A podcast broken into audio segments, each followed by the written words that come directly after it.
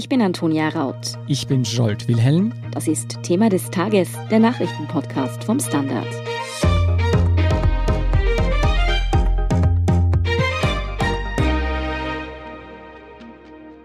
Heute vor einem Jahr, am 25. Februar 2020, wurden die ersten beiden Corona-Infektionen in Österreich bestätigt. Es war der Faschingsdienstag und niemand von uns konnte absehen, wie sehr dieses neuartige Virus, wie es damals noch genannt wurde, unser Leben verändern würde.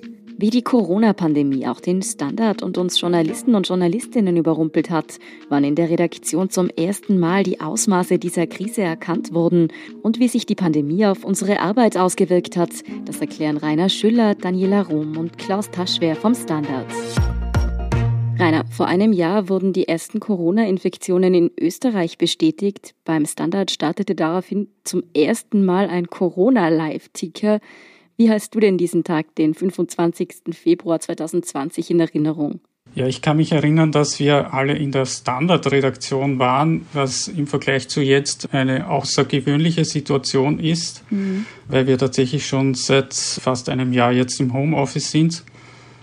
Und mein Kollege Michael Matzenberger ist damals zu mir gekommen. Der war als Online-Chef vom Dienst im Einsatz und hat mich gefragt, es kommen immer mehr Meldungen zum Thema Corona, ob wir denn nicht einen Live-Ticker starten sollten und ob das Thema nicht auch eine Push-Meldung wert wäre. Mhm. Wir haben uns dann nach kurzer Beratung dafür entschieden und das war sozusagen der Beginn einer langen Strecke von sehr, sehr vielen Corona-Live-Tickern und der Standard allgemein hat sich dann ab diesem Zeitpunkt sehr, sehr intensiv mit diesem Thema auseinandergesetzt. Ja, und so wurde der Live-Ticker nicht nur zur zentralen Schnittstelle im Standard, sondern auch für unglaublich viele Menschen in Österreich zur zentralen Informationsquelle. Ich kann mich noch erinnern, auch ganz viele Freunde von mir hatten den Ticker nebenbei immer offen. Dani, du warst von Beginn an stark involviert. Wie war das, als plötzlich minütlich Meldungen reinkamen, die wirklich das Leben der Menschen auf den Kopf stellten? Ja, ich glaube, wir sind als News-Team, also als die Truppe an Kolleginnen und Kollegen, die für den Online-Standard die Nachrichtenlage immer im Blick haben, sowieso relativ viele Sonderlagen gewohnt. Also ob das jetzt ein Anschlag oder eine Naturkatastrophe oder sonst irgendwas ist, unser tägliches Brot ist es eigentlich. Mhm damit zu arbeiten, womit keiner rechnet. Diese Corona-Lage war aber sicherlich die Mutter aller Sonderlagen. Also ich kann es nur von mir sagen und ich glaube, da ist es uns allen so gegangen.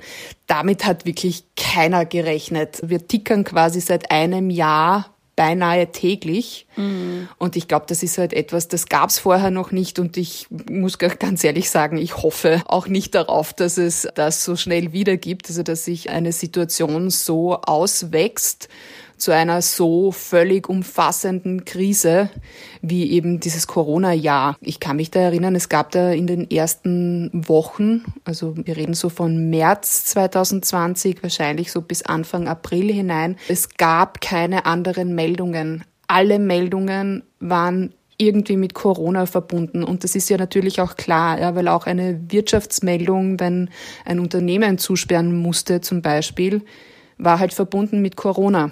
Und ich glaube, das ist halt etwas, das haben wir alle miteinander noch nicht gesehen.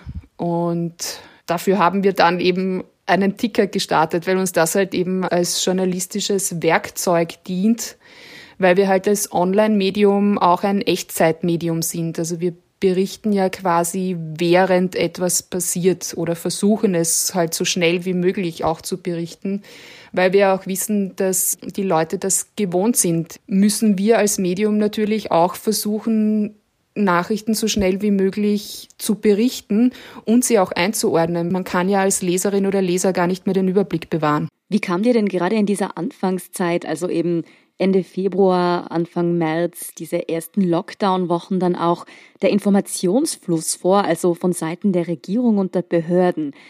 Wurde da schnell genug informiert? Wie war das damals? Ich glaube, also eins der Dinge, die, es ist eine Binsenweisheit, aber ich glaube, die passt halt einfach auch sehr gut auf dieses Jahr. Im Nachhinein ist man immer gescheiter. Mhm. Und ich glaube, das war wirklich für alle, ja, also für uns als Journalistinnen, für die Bürgerinnen und Bürger in Österreich und auch überall, ja, aber natürlich auch für die Politik oder für die Behörden einfach so neu, so ungewohnt. Wer hätte vor drei Jahren auch nur einen Gedanken daran verschwendet, wie Kommunikation passieren muss, wenn ich ab morgen das Land zusperre? Ich glaube wirklich in dieser Anfangsphase war das so strange für alle, dass halt einfach einmal dieser Benachrichtigungsjournalismus, also das, es gibt die Pressekonferenz, wo bekannt gegeben wird, Maßnahme XY gilt ab übermorgen und dann ist für vier Wochen Maskenpflicht im Supermarkt. Hausnummer. Also da gab es einfach auch keine andere Möglichkeit, auch für uns als Medium, als diese Informationen auch einmal eins zu eins weiterzugeben. Ja, erst in weiterer Folge dann eben auch natürlich die Fragen zu stellen. Ist das richtig? Sollte man das so machen oder gibt es da auch andere Möglichkeiten, diese Maßnahmen auch zu kommentieren? Aber es war halt in der Anfangsphase schon so, da gab es halt quasi täglich eine Pressekonferenz, von der wir mehr oder weniger am Abend vorher, wenn überhaupt, erfahren haben. Und dann wurde halt irgendwas präsentiert. Manchmal wussten wir ein paar Dinge schon im Vorfeld, weil die Kolleginnen recherchiert haben und halt schon irgendwie sich Dinge abgezeichnet haben. Manchmal saßen wir halt auch alle vor den Bildschirmen und haben mitgeschrieben. Schwierige Kommunikation sicherlich auch in alle Richtungen in dieser Zeit. Mhm. Du hast ja schon angesprochen, die Art und Weise, wie wir über Corona berichtet haben, hat sich ja dann über die Monate verändert. Aber wie hat sich deiner Meinung nach die Art und Weise, wie die Regierung kommuniziert, verändert über diese letzten zwölf Monate? Ganz ehrlich gesagt, es ist halt schwer zu sagen, wie sich das verändert hat. Es wird, glaube ich, ein bisschen weniger kommuniziert. Das ist zumindest mein Eindruck. Mhm es wurde halt einfach die ganze Lage immer komplizierter. Es ging halt wirklich im März in erster Linie darum, also zu Beginn der Pandemie, einfach mal alles zusperren. Das war irgendwann einmal dann Common Sense, dass das eine sinnvolle Maßnahme ist und im Prinzip konnte man sich darauf beschränken, das zu kommunizieren. Ja? Also wann, was genau, worauf ist aufzupassen. Und ich glaube, je länger halt eben diese Pandemie andauert, desto offensichtlicher wurden auch Fehler die Unklarheiten zum Teil, also von meinem Gefühl her, wurde am Anfang wesentlich klarer kommuniziert von der Regierung, mhm. als es zum Beispiel sich dann so ab dem Sommer abgespielt hat. Ja, also da muss ich sagen, da saß ich schon manchmal vor Pressekonferenzen und habe sie mir angeschaut und mich gefragt, so, was wollen die mir eigentlich sagen? Ja, worum geht's jetzt hier eigentlich? Also irgendwie, ich würde gern wissen, was ist die Strategie, was ist der Plan, ab wann tun wir was? Ja? Und das ist mir zum Beispiel dann schon auch oft abgegangen. Ob das tatsächlich dann schon eine Änderung der Kommunikationsstrategie ist, kann ich nicht beurteilen. Also das weiß ich einfach nicht. Vielleicht ist es einfach wirklich nur der Lage geschuldet, dass sich diese Kommunikationsstrategie verändert hat. Aber hast du das Gefühl, dass heute klarer kommuniziert wird und der, der Bevölkerung auch klarer gemacht wird, wie denn der weitere Plan aussieht als jetzt noch vor ein paar Monaten? Nein, also mir fehlt die Klarheit. Da versuchen ja die Kolleginnen und Kollegen auch regelmäßig dem nachzugehen. Also für mich einfach eins der großen Themen ist eben das Thema Impfplan.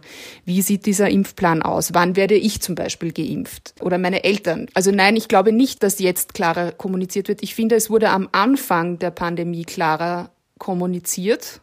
Und aus Gründen, die ich nur vermuten kann, entweder ist es einfach zu viel oder es läuft zu viel schief, das sind meine Vermutungen, wird diese Kommunikation immer unklarer, je länger die Pandemie dauert. Und das ist auch so das, was ich derzeit so wahrnehme.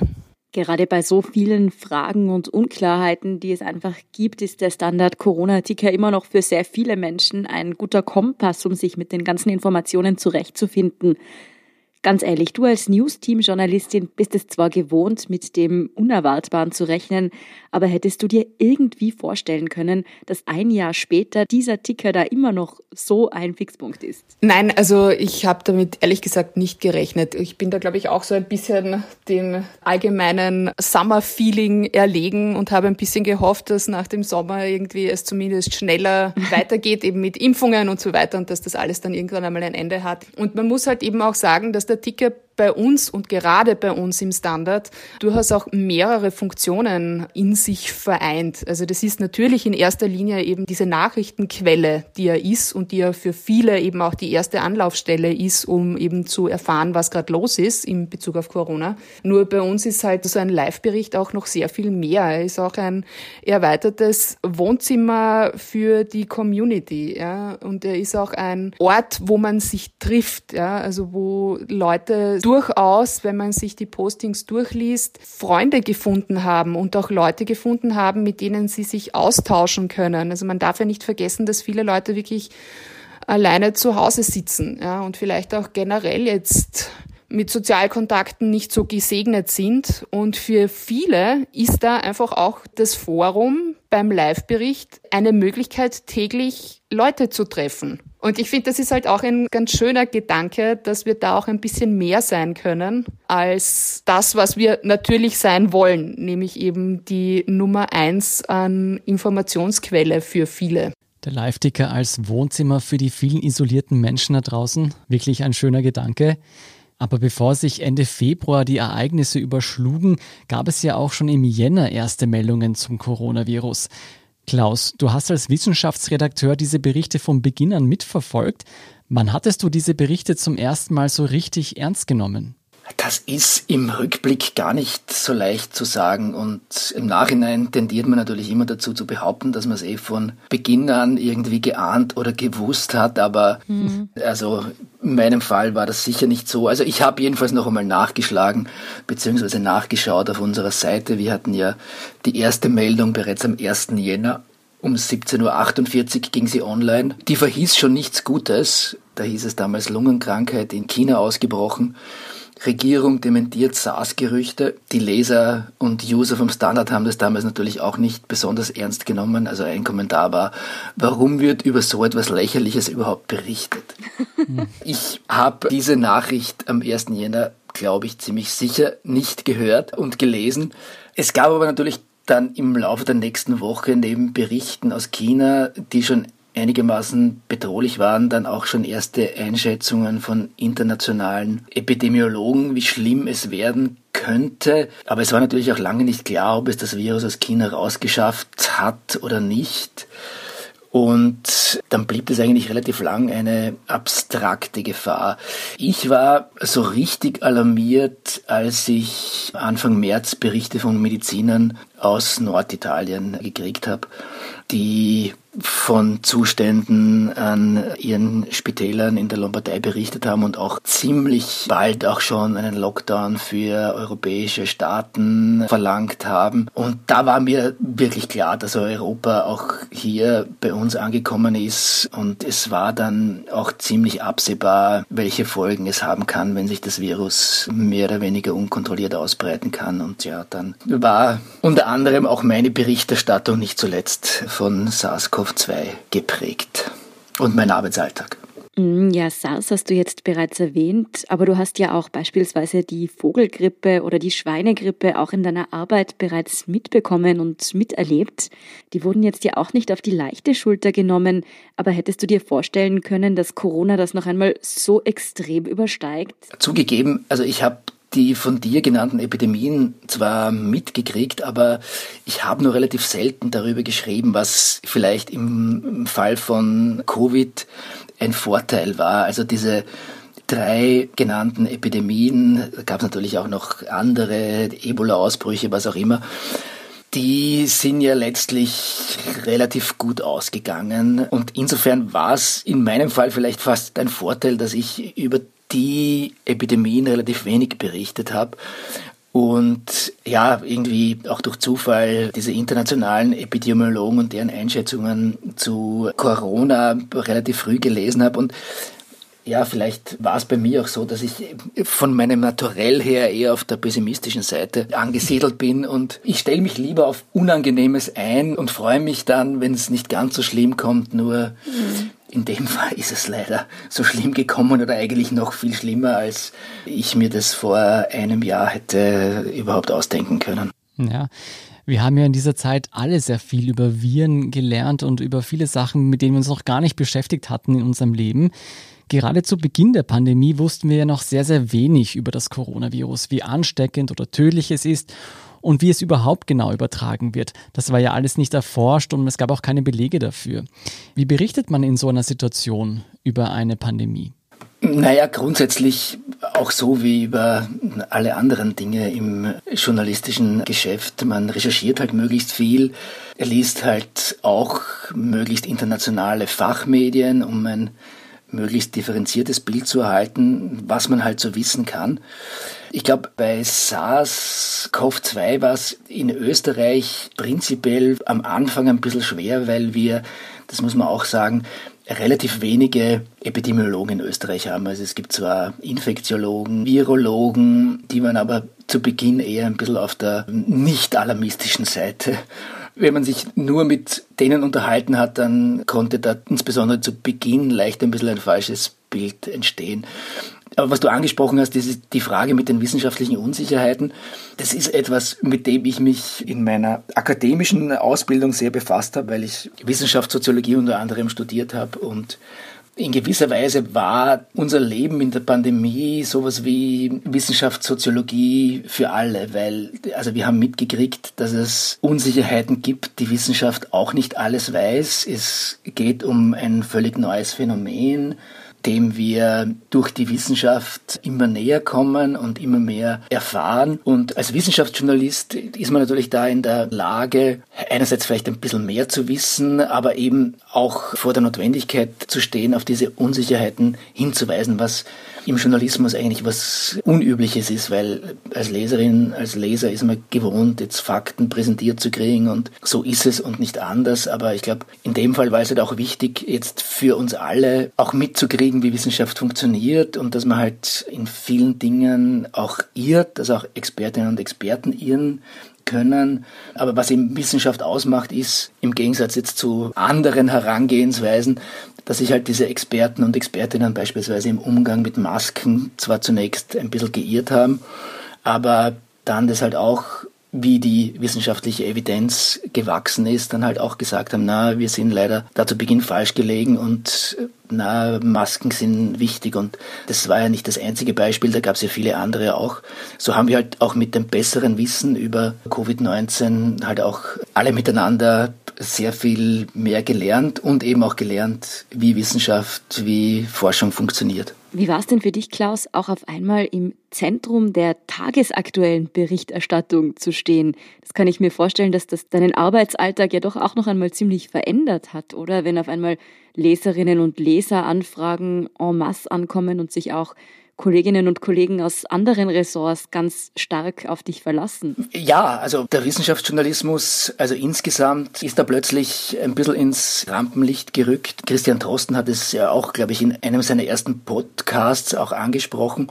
Und ja, für mich war das einerseits natürlich ein bisschen belastend auch, aber ich habe das schon auch als Chance gesehen.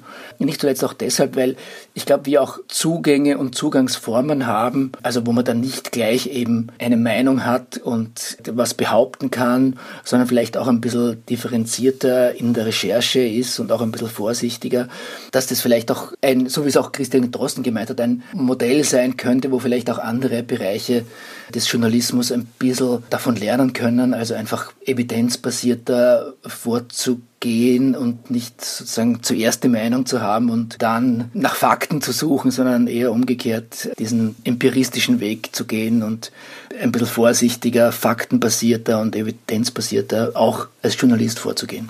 Wir haben vorher schon angesprochen, dass es auch vielen Expertinnen und Experten anfangs nicht leicht fiel, das richtige Maß zwischen Alarmismus und trotzdem ruhig bleiben zu finden.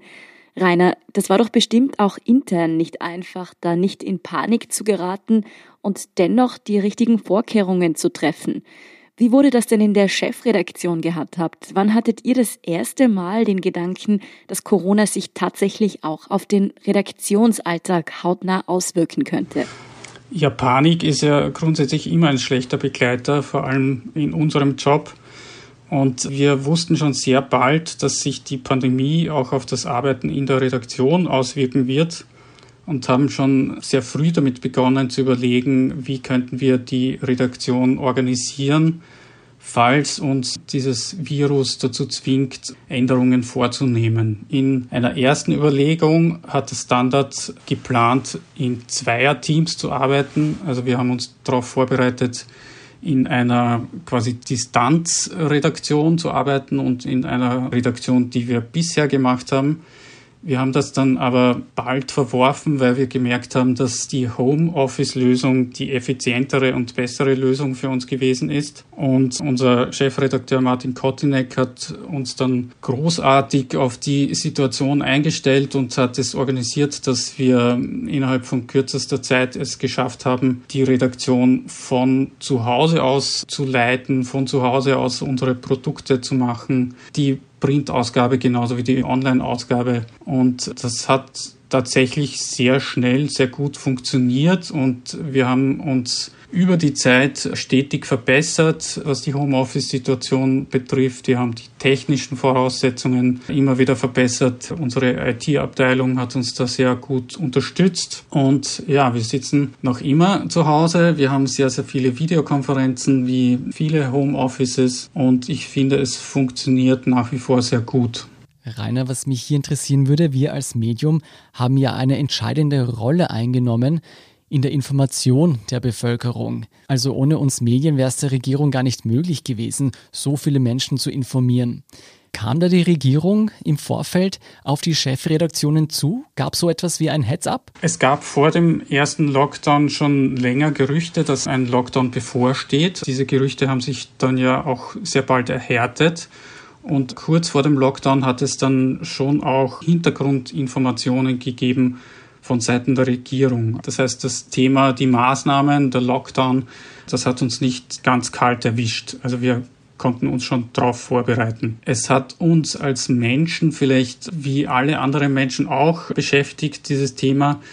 Ich kann mich erinnern, dass ich zwei Tage vor Beginn des Lockdowns noch mit Freunden Abendessen war und wir haben das im Scherz quasi als das letzte Abendmahl bezeichnet. Äh, damals war es noch ein Scherz. Wir haben dann aber sehr bald festgestellt, dass das kein Scherz war und dass wir uns dann sehr, sehr lange nicht mehr gesehen haben. Also es hat uns beruflich sehr beschäftigt. Wir haben zu Beginn, wie alle, nicht wirklich einschätzen können, wie lang uns dieses Thema und wie intensiv uns dieses Thema begleitet. Mhm. Wenn du jetzt so auf das letzte Jahr zurückblickst, was sollten wir denn als Medium aus dieser Pandemie mitnehmen?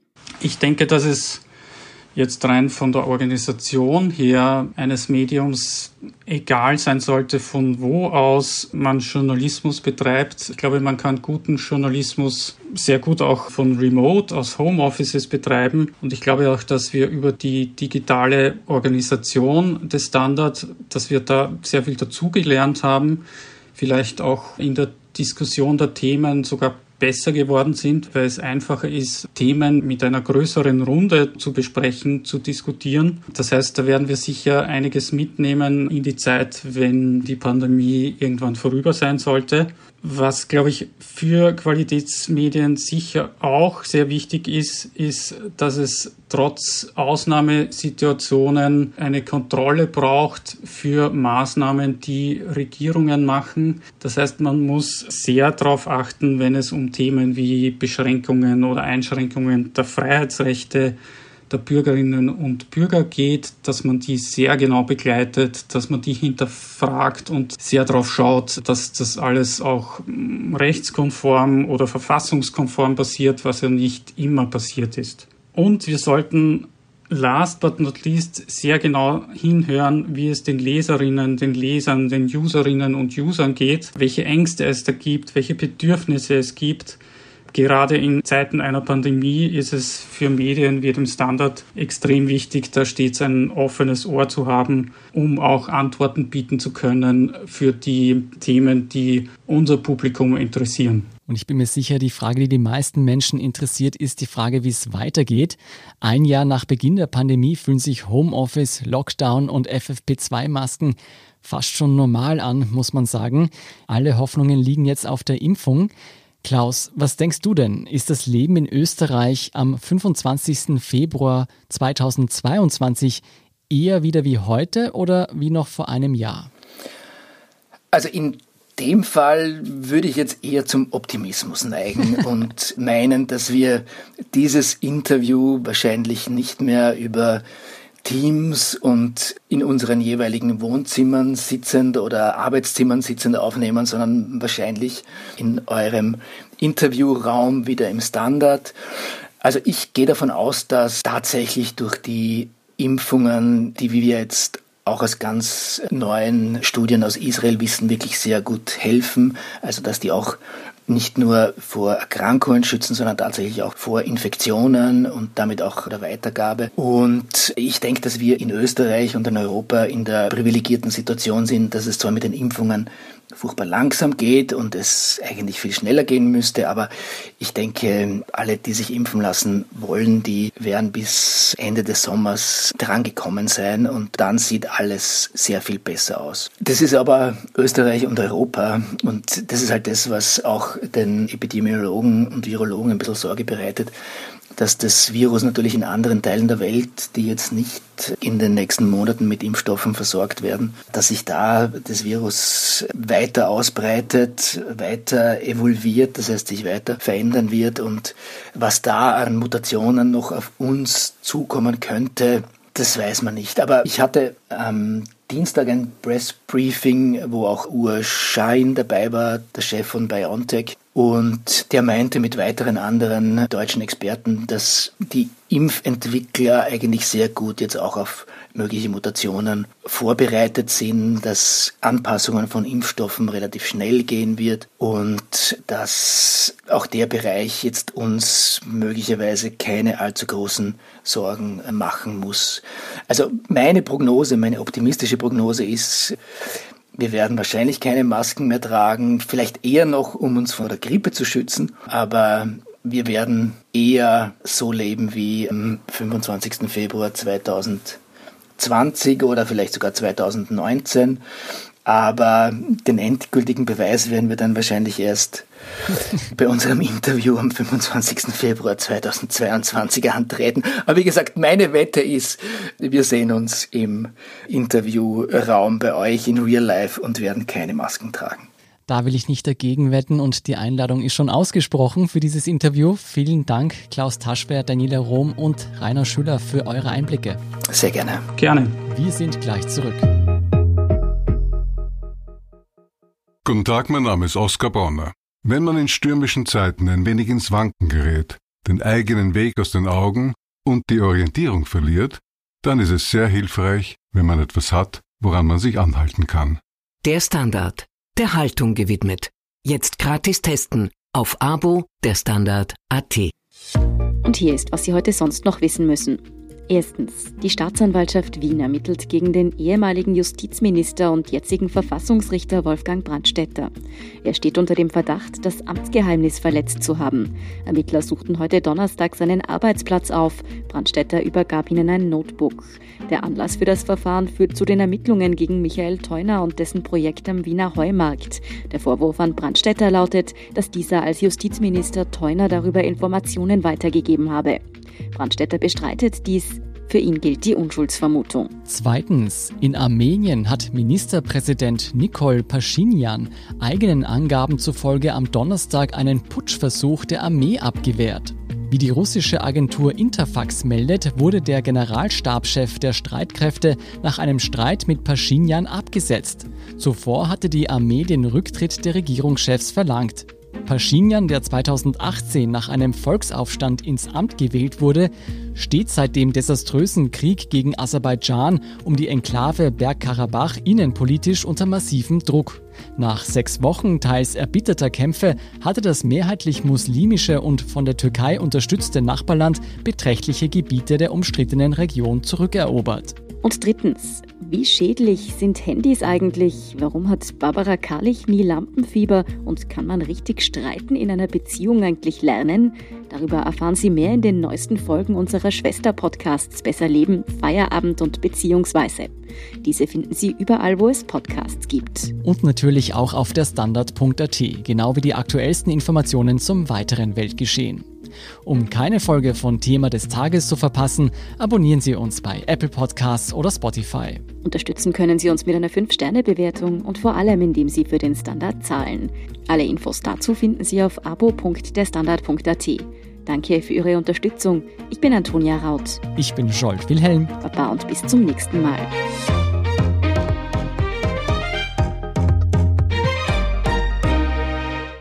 Guten Tag, mein Name ist Oskar Bonner.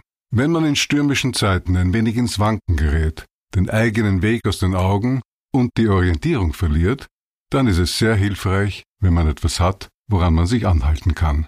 Der Standard, der Haltung gewidmet. Jetzt gratis testen auf Abo der Standard.at.